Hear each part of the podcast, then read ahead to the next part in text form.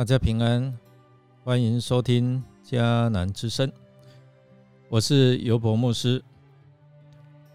今天十一月三号在家会主，我们要分享的是悔改就必得活。要读以西结书十八章一到三十二节。弟兄姐妹，我们先来读今天的金句：要抛弃你们所做的一切坏事。换一个新的心，新的灵。以色列人呐，何必死亡呢？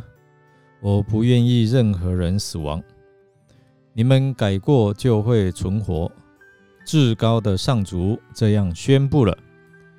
以西结书十八章三十一到三十二节。十八章在描述个人要为自己的罪恶负责，就算是父子。也是自己要担当自己的罪孽，先恶后善，就必得活；先善后恶，必面临死亡。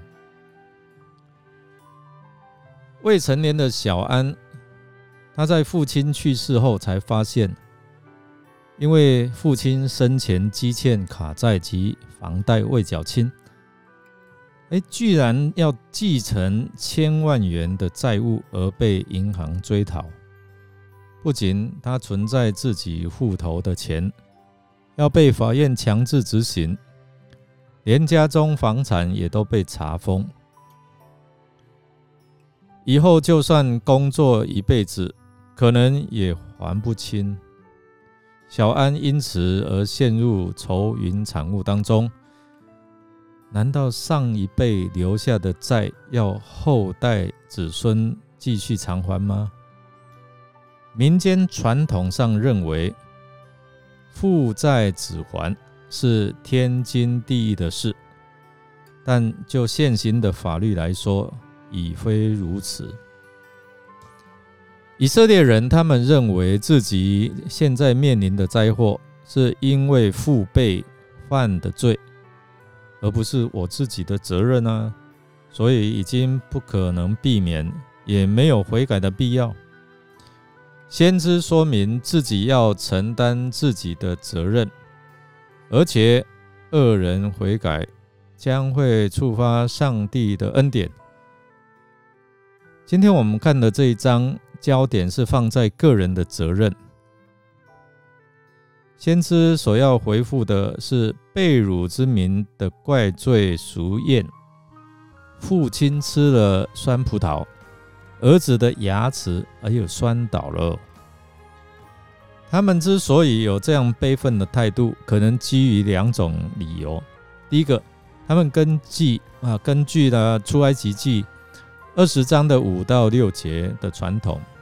就是认为上一代的罪哈，一定会影响到下一代，而且由无辜的下一代来承担。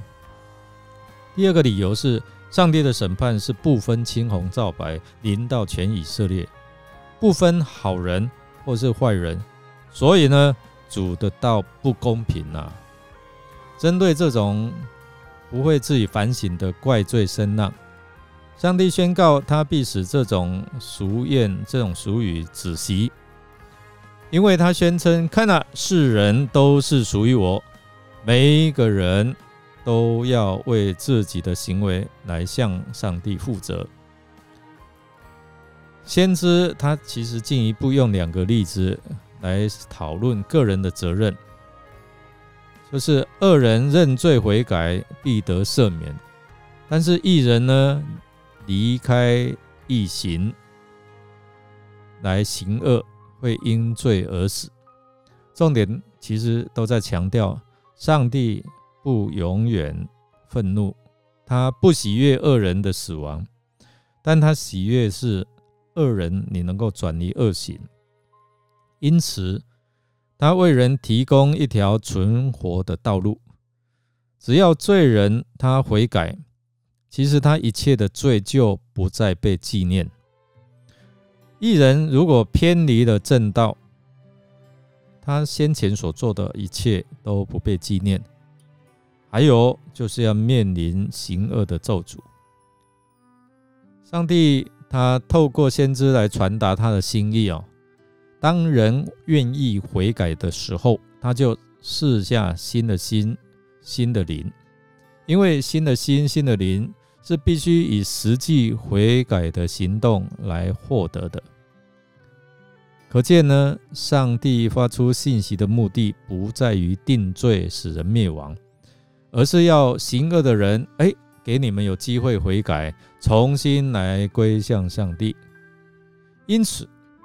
先知这个信息，其实就是在激励这些被抓到异邦的百姓，你们要产生正面的回应。